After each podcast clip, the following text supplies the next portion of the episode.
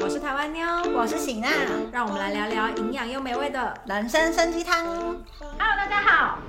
今天要来跟大家分享的呢，是之前已经有分享过的釜山夫妻失踪事件，就是传说中的釜山密室失踪案。之前我们已经有介绍过整个案情，今天会做一些简单的前情提要，跟为什么要再拍这个下集的原因呢？就是在二零一九年三月份呢，警方公开男女双方的肖像变成公开搜查了。你记得那时候，因为男方的家人拒绝公开男生的肖像，没错而导致于所有的风 向都转到男生身上，说一定是男生杀了女生，然后爸妈在包庇这样子。今天呢，就是会再跟大家分享说有关于上一次我讲的最后那个允氏，他人住在挪威，那政府这边又有去请他回韩国，这所有的过程，以及就是中间他到底跟夫妻发生了什么事情，跟到现在呢，新闻媒体警察去追他的时候，到底发生了什么样的事情，到现在为止都还找不到这一对失踪的夫妻。这一对夫妻呢，他们在新婚六个月之之后，某天深夜，夫妻各自回家，被电梯里面的 CCTV 拍到，太太先带着超市的东西回家，然后男方在半夜就是工作完归家之后，就再也没有拍到他们的身影，他们就从人间蒸发了。但在这 CCTV 之后的四天才发现这件事情，因为男方的爸爸发现没有办法跟男方联络上，所以才去找了消防局去警方撬开那个门，发现家里面只剩他们家的狗。上一集没有提到的是，其实他们两个人平常的生活习惯是对那只狗疼爱有加，就完全当小孩子一样的在照顾这样。所以对于他们的消失没有带狗狗走这件事情，其实也还蛮多朋友或是亲友感到疑惑的。上一集里面没有详细叙述到的就是呢，他们在那个房子进去了以后呢，最让人匪夷所思的就是太太她从超市里面拿回来的那一袋是完完整整的放在厨房的琉璃台上面，那种中岛台上面，连里面的牛奶都没有冰的状态，它真的就像是里面凭空消失一样。那在这四天里面呢，有发生一件事情，除了我上一篇里面讲到那些事情外，这次有更多的细节出来，因为现在他们公开搜查了嘛，原因呢，就是因为这这个案子已经经过了三年了，如果是潜水，嗯就是有点潜太久，对啊，所以呢，三年过了，所有的家人跟所有的朋友全部都出现愿意接受访问。哦，因为之前他们都一直呈现于一个，也许男方或女方还会回来。如果我接受访问了以后，可能会伤害到他未来的生活，包含男方的爸爸妈妈之前拒绝让儿子的长相公开，也是这个原因。他们觉得儿子来日方长，他的脸若因为这样子被公开在媒体上面，他之后回来还要怎么过生活呢？所以呢，那时候选择了不公开自己的儿子长相。但三年之后，现在所有人的心态都变了，他们只希望这个公开搜查可以让警方找到更多的线索，然后可以带他们的儿子跟女儿回来。在这四天之内，我们上一集有提到说，女方是一个剧团的演员，他们那时候正在为了一个新的剧，每天都要彩排，所以那个女生一开始先传了一个简讯跟前辈讲说，就是他有一段时间不能出演了，这样很抱歉，他要请辞这个位置。这个前辈呢，他也在这一次就是有接受访问，他直接拿出他的简讯里面就有讲清楚说，口气是完完全全的不一样的。就他平常跟前辈讲话的口气，虽然是用敬语，可是是朋友之间的敬语。可是打给他的东西，他说完全是陌生的内容，而且从头到尾没有任何一个人直接跟这女生通上电话。即使打了这个女生的手机，也是老公接的。打老公的手机是老公接没有错，可打女生的手机也都是老公接的。如果问老公说，你不能叫他来听一下电话吗？老公那时候就是讲说，他因为涂了太多忧郁症的药，精神状态不是很好，他没有办法接电话。要注意的是，最后被 CCTV 照到以后开始起算到四天后，消防员破门而入这四天之内，只有跟男生有通到电话，女生是从头到尾都没有出现。嗯，那这个男生他的工作背景呢，是跟他的朋友合伙开了一家餐厅，所以他的朋友也出来讲话了。他在 CCTV 拍到的最后一天得到的消息是说，哎、我发生一点事情，明天可能我要休下一天了。再过了一天，他又收到同样的这个男方打电话给他说，我事情没有办法解决，我可能需要把整个餐厅的所有权让渡给你，但这个怎么进行我不是很清楚，但就是有讲到说我整个餐厅可能要让渡给你了，等于说其实它的消失是渐进的。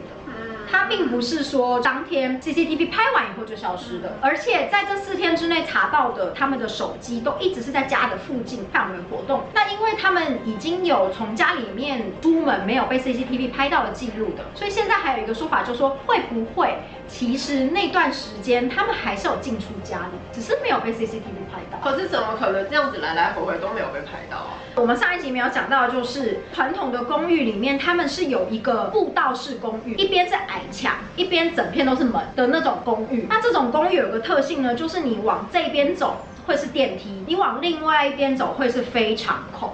像这种传统型的公寓，它会有一个安全楼梯，就是在大楼最后侧的地方。那通常在室外的这个楼梯是不会有 CCTV，变成说他只要走出来，走到后面，然后走那个非常口下去，走到一楼的时候是会有 CCTV 的。可是如果你是半夜走的时候，那个 CCTV 因为逆光的关系，它并拍不出来那个人是什么样的人，或是确切的形体是拍不大清楚的。所以是因为这个原因，这个可是，但是这个是记者推论，实地场勘了以后，他们推论出来的就是，虽然有二十二个 CCTV，但是呢是有办法避开这二十二个 CCTV 离开那栋大楼的。嗯，只要你有先推算过跟注意过 CCTV 的位置。因为在房子里面完全没有打斗痕迹，非常的和平，外加他们的确有带走一些，比如说像护照啊、笔记电脑啊、钥匙、手机等等很重要的东西，他们还是是有带走的，所以他们大部分的人还是相信，他们不知道为了什么原因，两脚一起离开了那栋公寓，并且躲开了所有的 CCTV。接下来就要讲到上一集几乎完全没有讲到的陨饰的部分。上一集只有讲到说这个男生有一个一直纠缠不停的陨饰，然后他后来在跟第二任的老公。结婚以后已经移民到挪威了。我们上一集有提到说，允氏这个人，她跟老公的关系就是从小到大青梅竹马的恋人。这一次新的情报里面有男方的妈妈出来说明了他们两个的关系，你就知道他们有多亲密。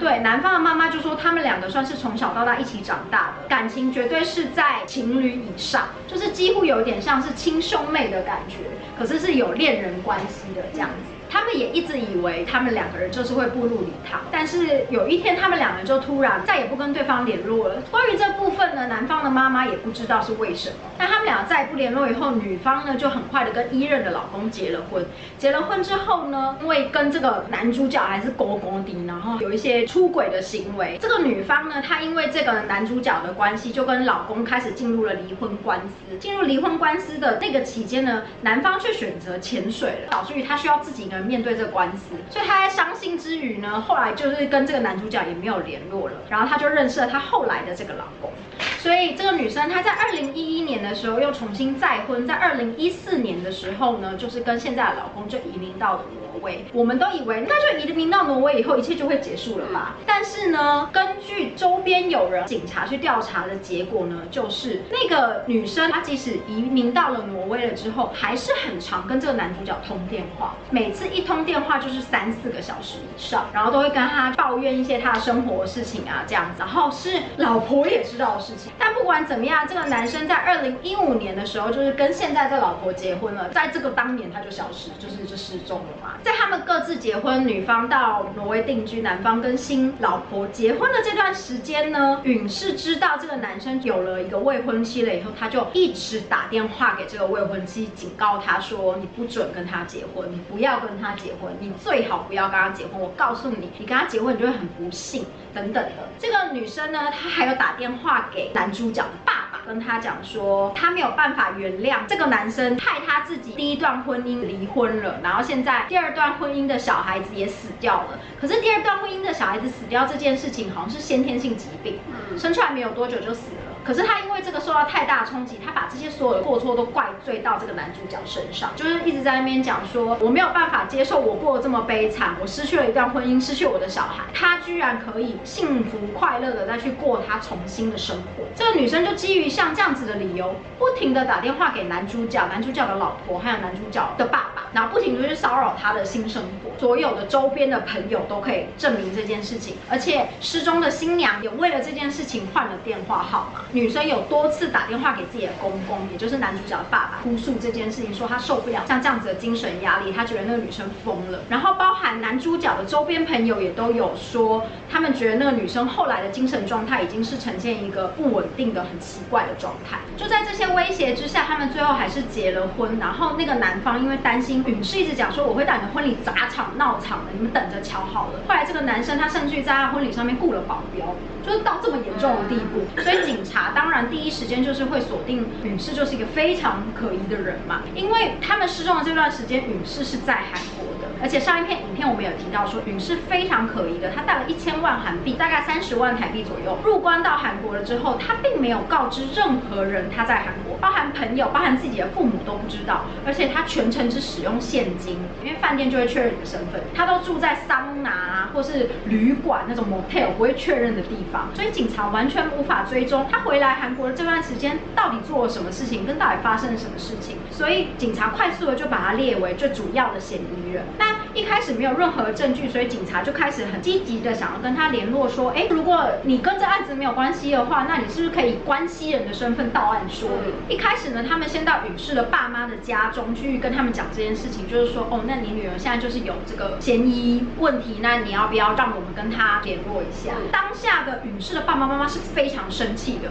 他们就打电话给女儿说，为什么会发生这样的事情？而且为什么你回来我们都不知道？所以当下就有让允氏跟警察通了电话。可是当下通完电话了以后呢，允氏就说他没有什么好讲的，我不知道你们在说什么。那如果你们之后要讲这个话，我透过律师来跟你们。你不觉得这态度很奇怪吗？对啊，警察有申请说国际这样子，然后引渡条款，在收集了足够的证据之后，但是进到了挪威之后，挪威是一个很重视人权的地方，所以他们在寄送到挪威之后呢，那个允氏他提出了抗诉，也就是他宁愿花钱请律师，他也不愿意回到韩国道院说明。二零一七年的时候，警方就是提出了这个引渡需求，但是在二零一八年的时候呢，得到了挪威那边的回复，挪威的意思是说，目前。前的证据看起来，你并没有办法很有正确的连接性。允氏在韩国期间一定跟这一对夫妻的失踪有关联。他觉得那个证据是太薄弱的，就以他们单纯以前交往过，就说他们一定跟他失踪有关。这个证据太薄弱了，所以挪威驳回了他们的引渡要求。而且更重要的是，二零一七年到一八年的这段时间呢，允氏她怀了第二胎的孩子。以挪威他们非常重视人权，特别是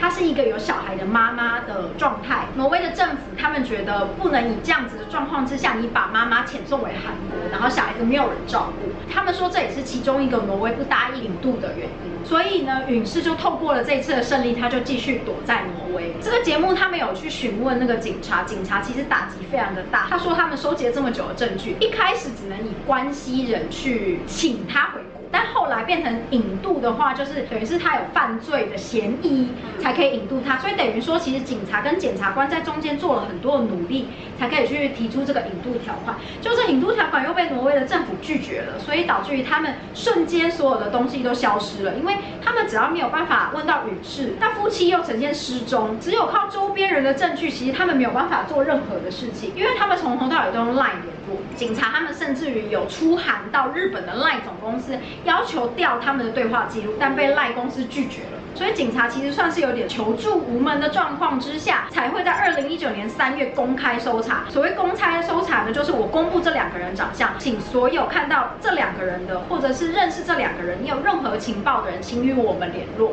那我现在都讲完了，就是亲朋好友之类对允氏的指控，然后包含男方的朋友、女方的朋友，或是他们从小到大的共同朋友等等的对他的指控。警察跟允氏也其实有做过相当程度的对话，因为警察会要求他回韩国，那他他不是不愿意吗？所以他最后就是用书信的方式，包含透过律师或透过他自己，就是用书信的方式有做一些所谓的答辩书。答辩书的内容就是警察会列一些他们想要问的问题，然后你可以回答这样子。包含有就是问他说，所以你跟这对夫妻的关系是什么？你是不是有威胁过这对夫妻？那你跟男方关系是不是有一些婚外情等等的？所有的内容允氏都否决了。允氏说他从头到尾没有威胁过他们，他从头到尾呢是在男方的拜托之下，他的老婆知道了我的存在，所以男方拜托我去跟他的老婆就是做一些解释，所以我才会打电话给他的老婆。对话内容呢，我就只是跟他讲一些哦，我认识他很久那种老生常谈那种的感觉。但是警察最没有办法接受的一点，就是在讲说他写这这个答辩书的时候啊，他会写出来 A B A B 的对话。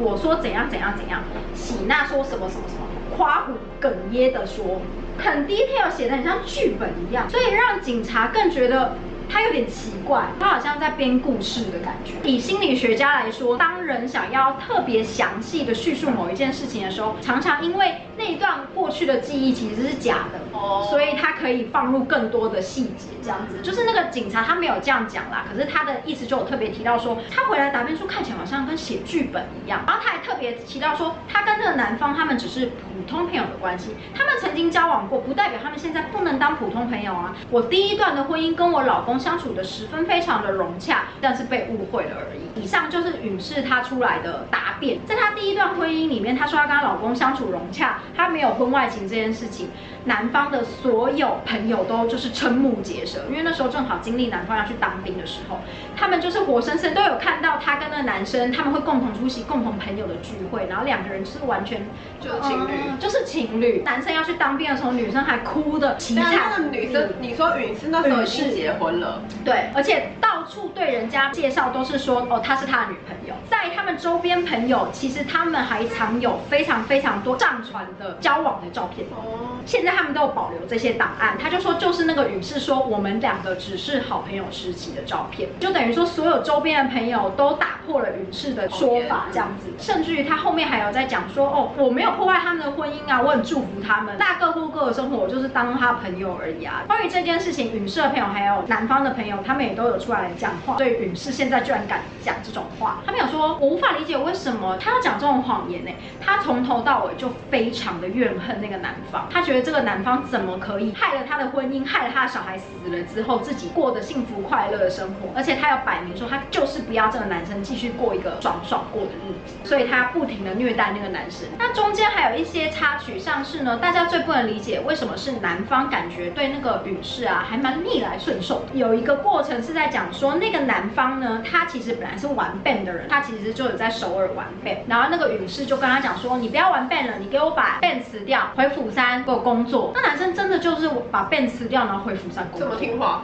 还好啊，所以呢，就有针对这个男生的心理状态呢，他们就去询问了周边的友人，才知道说那个男生好像有点被允氏不知道是洗脑还是他真的因为从小到大跟允氏一起长大关系，所以看允氏过得没有很好，他的确自己觉得对允氏有所亏欠，所以对于允氏做出来的要求，他几乎都会答应，尽量去配合他，而且他也觉得的确他害了允氏过成像这样的生活，他自己有点责任。就有人讲说，那他既然对允氏这么情有独钟，为什么不跟允氏就是快快乐乐过日子就好了？对啊，那个男生他那时候是完备的嘛，所以他觉得他自己的经济状况呢，并没有办法抚养允氏，因为允氏其实听起来他们家家境好像还不错，而导致于他特别跟这个允氏有了距离，这样演变成了允氏跟别的人再度结婚，然后他自己也找了新的对象结婚。已经交代了上一集里面我们没有讲到有关于允氏跟男生的比较多的背景，跟后面警方他们调查的无奈，跟警方他们企图怎么样把他从挪威遣送回来这件事情。韩国的这个可国西矮国打这个节目呢，他们还蛮神通广大，他们就直接到挪威去找了陨石。哦，是哦，而且他整个过程里面其实还蛮辛苦的，因为要找到他现在实际位置有点困难，因为在案发之后，陨石好像跟她的老公不停的搬家。我不知道为什么她是用英文，就我所知，她老公是一个韩国人，但她是用英文很明确的说，我希望你们不要再打扰我们的生活了，请你们不要再跟我们联络，我也不想要回答任何相关的问题，就把电话给挂了。但是呢，在另外一个记者就有讲到说，他们在跟她老公通话的过程里她老公就是有转身斥责女士，讲一些你给我清醒点过日子好不好啊？这些事情都是你惹出来的，就是有类似像这样子的斥责的声音。因为挪威那边他们有完善的就社会福利制度嘛，所以你只要输入他们那个正确他的登记在挪威政府下的名字，其实会找得到他的电话跟地址。其实我觉得有点可怕。最后就找到他们现在新居的地方，而且不只是记者有去，记者还带了一个非常关键的人物。谁？他爸爸男方的妈妈，因为男方的妈妈算是从小到大看他长大的，嗯然后跟男方的妈妈真的非常期盼他可以协助找到他的儿子回来。以往他是以女儿或者是媳妇称呼这个允氏，所以妈妈觉得她可以用亲情攻势让这个女生开口。所以呢，妈妈跟着制作团队一起到了允氏的家去找他。但是呢，允氏在敲敲门以后，听到门外是男方的妈妈之后呢，允氏不但没有出来，他还报了警。所以后来是挪威的警察出来驱离他们。并且挪威的警察警告整个制作团队还有女士的妈妈说，四十八小时之内，你们如果再出现在这个社区，我就可以依法把你们抓起来。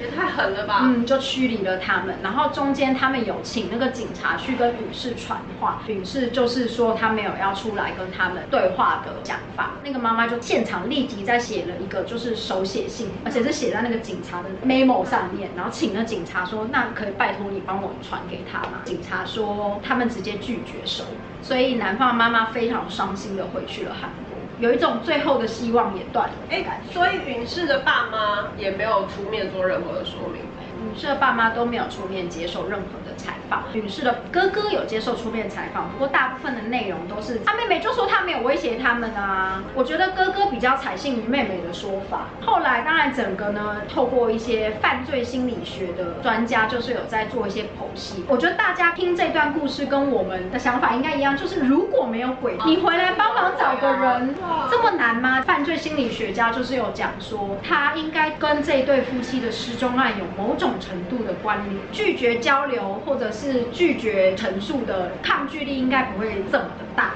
他说，特别是如果他连以往认识的人，男方的父母都不愿意接触的话，他的涉案性就会更高。因为他如果接触到了相关人士，可能会让他露出马脚之外，可能会刺激他的罪恶感，所以会让他全面拒绝相关人士的接触，这样子。他们两个人到底发生什么事情？我觉得真的还蛮难去断定的了。我自己有一个想法，这单纯是我自己觉得哦，有可能允是把女方给杀害或是什么了。因为我觉得从以前到现在，那个男方感觉都对允氏很保护有加，所以我就在觉得会不会是那个男方为了要保护允氏而消失，或者是。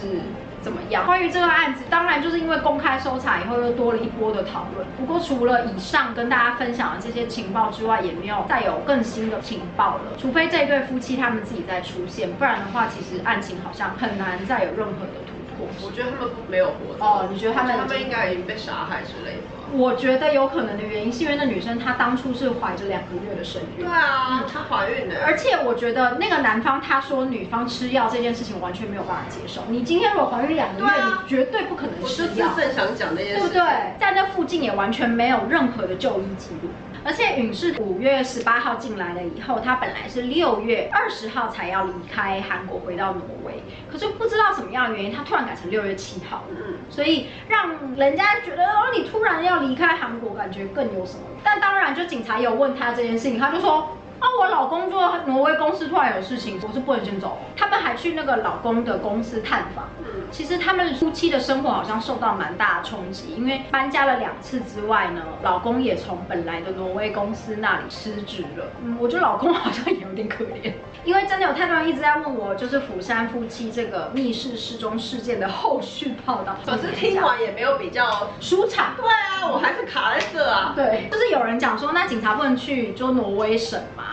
然后就说哦，以挪威的这么重视人权来说，我们这样会引发外交问题。可是他们两个又不是挪威人，他们两个是挪威人啊。他们俩已经拿到挪威国籍。感觉是因为他们搜寻的时候是用他的 Social Security Number，有个 episode 中间呢，他们完全找不到允氏社会号码的这个事情，是后来居住在挪威的一个韩国律师告诉他们可以用这个方式找。在那之前，他们只能用人肉搜索的方式，所以有找到一个住在挪威的韩侨，跟他们举报说他们有看到允氏住在哪里。嗯然后呢，他们就有讲到说陨氏的小孩子是埋在哪里，然后说允氏很常会去看他的小孩。说第一个过世的那个，非常巧的是，记者在完全不知情的之下，就是如果他需要拿国籍还是什么，他需要上一个课，嗯记者先去了那个补习班找他，但是没有找到，所以记者又跑去了那个墓园，真的就马上找到了那个允氏的那个。记者去那个墓园的那天，正好是那个小孩子的忌日。嗯，然后看到允氏吗？没有看到允氏，但是就看到正在烧的蜡烛跟花，哦，所以他刚走。他刚走。总而言之，我觉得就像喜娜讲，就大概卡在这里吧。对啊，超卡。有一件事情好像听完你们可能会有点生气，就是挪威的政府在判下来说没有办法引渡这个犯人回去的时候，其实他的整份文件里面最下面的地方要讲说，如果你对这个判决有异议的话，请在三天之内就是与法院申请提出异议。那个时候其实是有机会，你可以跟挪威再申请他的引渡要求的。But 从挪威的法院出来了以后，要再进入到韩国大使馆，韩国大使馆再回到超过三天了，已经超过三天。好啦，今天就是我跟大家分享的让喜娜气个半死的釜山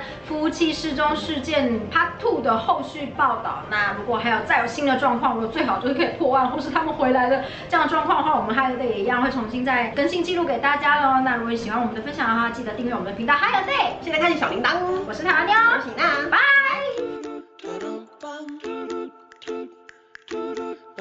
come.